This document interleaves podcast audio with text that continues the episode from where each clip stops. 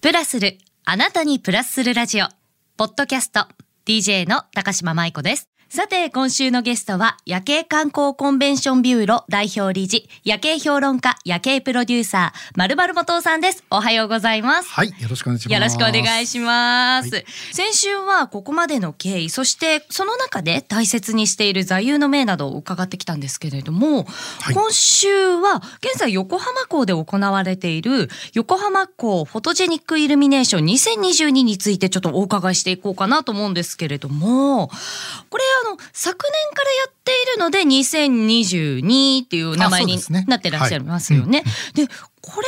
って具体的にどのエリアのうん。プロデュースをされてらっしゃるんです、あのですね、はい。あのまさにクジラの背中というか、あの横浜港大桟橋ですね、国際客船ターミナルの、まあ要は展望デッキですね、はい。一番上の長いところなんですけれども、はい。えっ、とあそこの先端部分はちょっとこうブルーのですねあの芝生のところにこう青いイルミネーションがあるんですけど、まあ今年はですねもうちょっと根元の部分というか、はい。手前寄りのところのですね港未来側のまあ芝生エリアを使って、でそこにですね増加のそのバラをですねわーっと敷き詰めて、はいえーそれを輝かせて横浜の夜景を一緒にその見ていただこうと。まあ、いうようなまあ工夫をしているということですね。まあ、横浜のあの市の花ってバラなんですけれども、あはい。まあ、そういったこともあってそのバラの花をモチーフにしつつでみなとみらいのその赤レンガ倉庫とか観覧車とかいろいろあるにしても、はい。その夜景の中にない色とか夜景の中にない質感って何なのかなと思ったらやっぱりこう成果というかなんだろうなお花のねなんかこう生き物というか植物というか、そういった生命体ってあんまり実はあんまり感じないんですよね。やっぱりコンクリートとかそういうそうですね。構造物が多いので。うん言われてみては、そうなんですよね。今妙に納得しましたけど。で当然そのあの山下公園の方に行くとローズガーデンとかい。ろいろそっちの方に行くとあるんですけど、まあ、夜にですねそういったその豊かな植物の生命力がその感じられる。でかつそのパステルカラーというかねそういったあのカラフルなそのちょっとシャーベットトーンっていうか、はい。まあちょっと可愛い色彩みたいなもので身を持たせるっていうこともあんまりその夜景の中にやっぱりないので、はい。まあ、そういったものをこう組み合わせて一緒に夜景をね見たら相当まあ今でいうその映えるだろうという、まあ、ことで、まあ、横浜港フォトジェニックイルミネーションっていう名前を要はつけてるっていうことですね。はい。まずちょっと紐解いて伺ってもいいですか？はい。夜景でお花？ライトみたいな感じのものがあそうなんです。で置いてあるのということ置いてあるというかその赤いバラとかですね、はい。例えばまあ赤ではないんですけどピンク色というかですね、はいシャーベットトーンなんでちょっとこうパステルっぽい感じなんあですけど。じゃあ様々なまあ色の色合いの中に LED が要は仕込んであって、はい。バラ自体がふわっと光ると。でそれがカラフルにこう花畑のようにこう広がってるっていう感じですね。あ、じゃあバラ園が大桟橋にあるようなああの地面にあるような、にあそうですねその説明が一番正しいですね。はいそういうことなんですね。はい。横浜の港あたりっていうのはそういうちょっと温かみのあるね、生命力のものってあんまり実はないので、なんかこう寒いなって言いながあそうですらそうです明かりを見るようなイメージそうですね。ですもんね。そこにかふわっと心になんかこうまあハートフルなというかね。そう灯していたっていうのはやっぱりこういうバラの明かりとかなのかなっていうことで、まあ、本当はねもっとたくさんわーっとつけたいところなんですけど、まあ港未来側のね夜景にちょっとぴったりという形で、まあ、今回ねやってますんでぜひねこうねしゃがんでバラを手前にこう入れながらですね画角の。でその向こう側に赤レンガとかをちょっと入れると。映えそうですよね。そう。だからイルミネーションやっぱりこうプロデュースするときにやっぱりその、そこにしかない価値を作るのはもちろんなんですけど、はい。やっぱりイルミネーションの光だけ見てるってことは多分ないんですよね。やっぱりその向こう側にある景色とかはい。夜景っていうものが必ず共演しているので、はい。そことの関係性をどうストーリーとして捉えるのかっていうのを作り手側としては一番そこを考えるんですよね。めちゃくちゃロマンティックですね。いやいやロマンチックっていうかやっぱりねなんでこれなんですかって言われた時にあのそれなりにこれですよって答えられないといやー感覚でこれ作っちゃいましたみたいな話ではないですよね。先週に引き続きやっぱりここにも根拠がやっぱりあるんですね。やっぱりそうんのフラワーパークみたいなところで一番人気のあってかつどういう色彩が例えば人がその撮りたくなるのかとか、まあいろんなデータがあるんですよね。まるまるさん的に何時ぐらいがおすすめです？私は日没ですね。ですから冬だったら4時から5時とか、うん。ちょうどあの空がですねブルーモーメントって言われるように、あの少しこう暮れかかってきてちょっと空に青みがあるような時間帯、うんその時間帯に一緒に写真を撮ると、まあ、一番なんだろうなバランスよく撮れますね。暗くなりすぎるとですね、あの手前のバラがちょっと明かりが強くなるので、少し引いて撮らなきゃいけなくなるしあバラをですね手前に入れながら撮りたいと思うんだったらもう本当に白母のねその時間帯がいいと思います。じゃあまさに12時間後ですね。今あそうですね。まさにその通りですね。はい、なるほど、うんうん、こうやっていろんなことをもう本当にね手がけてらっしゃると思うんですけれども、はい。うんうん、あの先週もちょっと出てきたかなと思うんですけど、はい、川崎のその工場のクルーズの、うん、あのやつは神奈川観光大賞も受賞されたんですよね。その昔これ第1回だと思うんですね。はい、神奈川観光大賞って初めてできた時に、はい、初めてまあ受賞させていただいたやつで、うん、まあやっぱりそのなんだろうな産業観光っつってもその夜の工場がイコールその観光的価値を持つっていうのはイコールではなかったんですね。うん、最近ですとその工場の夜景って綺麗なんだなって思いますけど、昔なんか怖いっていうイメージがあったんですよ。なんか夜でも動いてる煙があるみたいなのあったんですけど、一気にそれが真逆にまあそうですね。本当にあの今だとですね、クルーズやるとですね、大体まあ中高年の女性の方が7割ぐらいです。あ、そん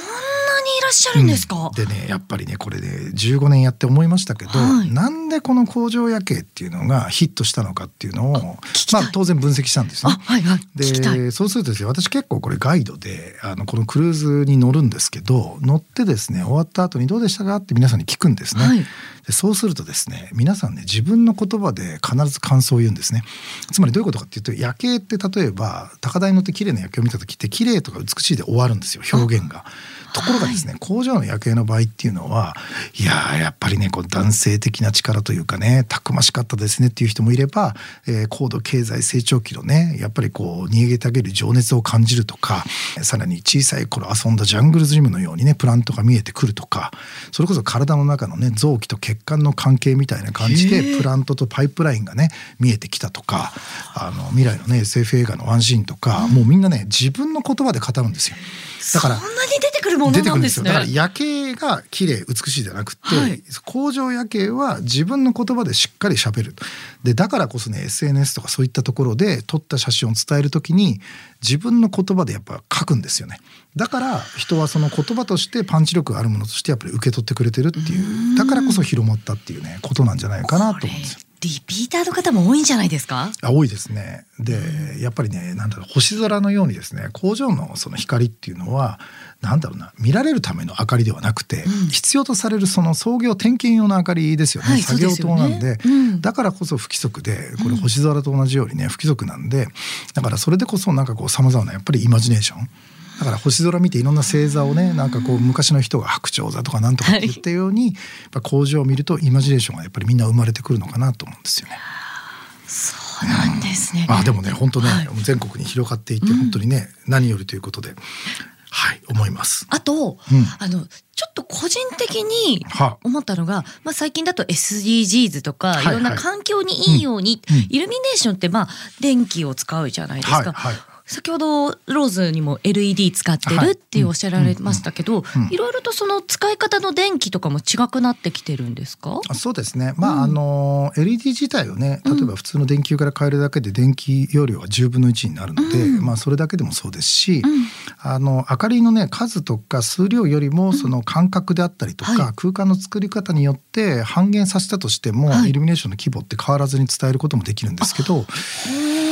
ただ私がね最近プロデュースしたやつであの一番その SDGs なやつっていうのは、はい、あのボタニカルライトって言ってですね植物の光で。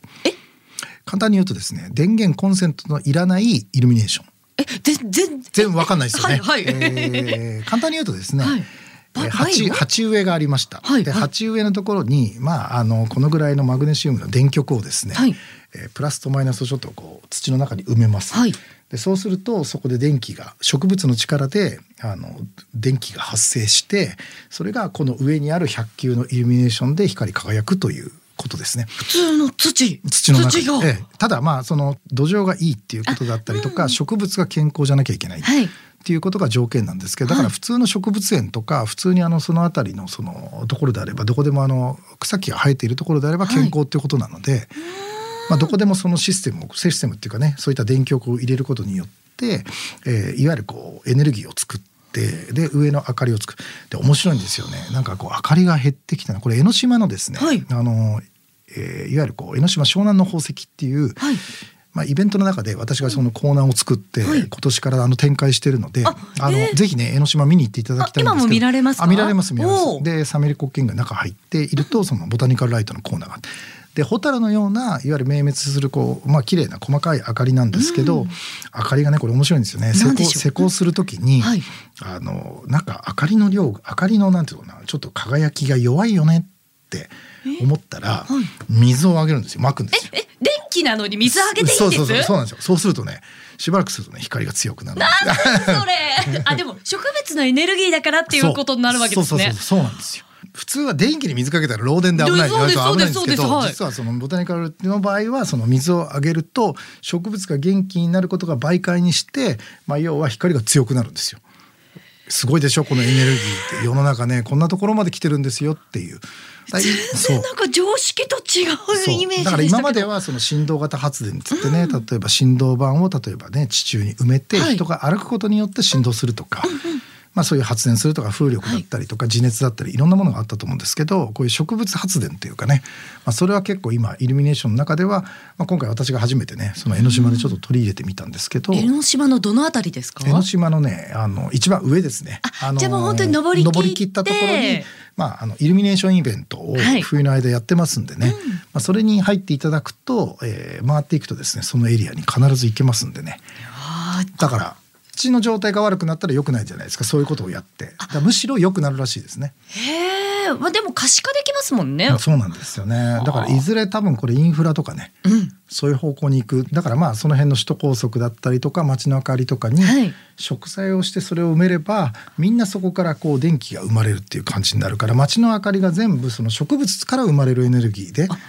例えば山下公園の通りとかはい日本大通りとかそういったところがこう光っていくっていう風に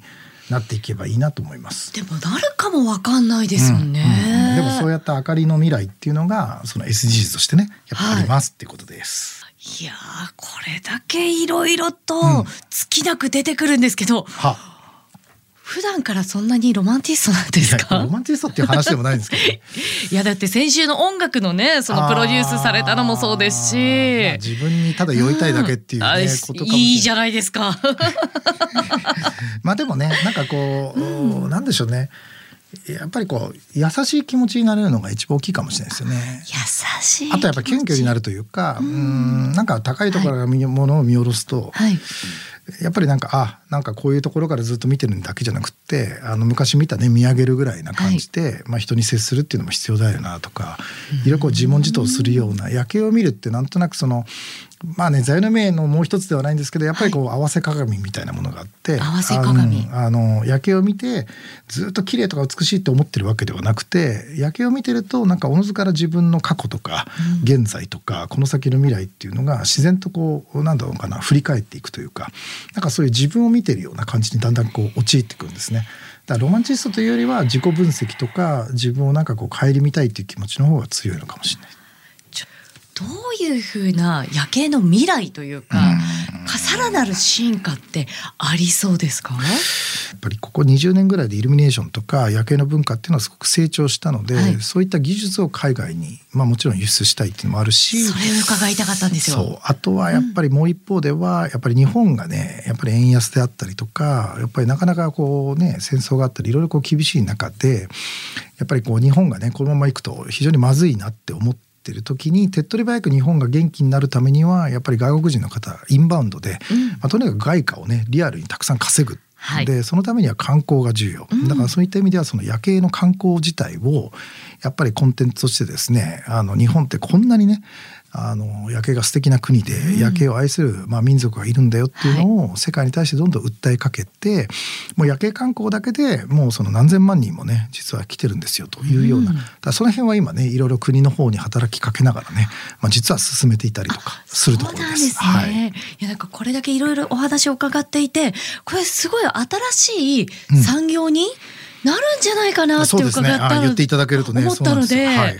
やまさにそれも近い将来そうですね。よまあ、なんとかねここ10年ぐらいで、ん。まあ、夜景観光としてね観光立国に、ねなってくれればなって思って頑張ってるところです。これまあねね。ねなかなか年なんでね。いします。いやいやいや、年は関係ないですよ。そうですね。頑張ります。お願いします。はい。で、あのこうん。こでいろんなゲストの方に皆さんにお伺いしてるんですけれども、まるまるさんのここ一番大事な時にうん。食べている勝負飯などもお伺いしてもよろしいですか？私はですね、うん。まあ勝負飯たくさんあるんですけど、い。中でも一番はですね、うなぎですね。うなぎ、あ、はい。まあ精がつきそうですけれども。もう毎週食べてるぐらいなというか、あそんなにですもうそのぐらいの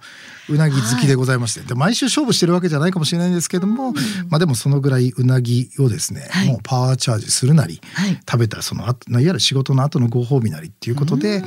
あの全国本当にね1ヶ月のうちの3分の2以上地方に行ってますからじゃあ結構ご出張多いんですね。多いですねだから九州先週は九州で、まあ、九州のねうなぎを食べましたしまあ関東例えば横浜だったら私はあの関内の若菜ってあるんですけど、あーまあ、大体あそこに行ってあの、まあ、そこご飯が美味しいんですよね。でいうのを食べたりとかっていうことで、まあ、各地域地方に必ずあの沼津だったらこことか、うん。で大体あの豊橋のね、はい。丸代っていううなぎなんかも最高なんですけど例えばそういったところとか、うん。えーあとは京都だったら祇園のですね、ううって店があるんですけどね。あ、うって書くんうっ。て店ですね、へーまあ、ある有名なあのアー。ティストの方から教わったんですけどこれ魚桶って言って桶があってですね、はい。桶に、まあ、要はうなぎが敷き詰めてあって。まあ、タレまぶしてあるんですけど、はい。あのいわゆるまあお茶屋遊びをした、まあ、旦那衆が夜中になって頼むから桶に入って、まあ、運んでくるから魚桶っていう文化が、まあ、京都では発達したっていうのがあって、まあ、それをだったりとかですね、まあ、本当にあちこちでうなぎを食べて あの生をいただいております。素晴らしいお話ありがとうございました。はいした今週のゲストは夜景観光コンベンションビューロ代表理事、夜景評論家、夜景プロデューサーのまるまる元尾さんでした。ありがとうございました。はい、ありがとうございました。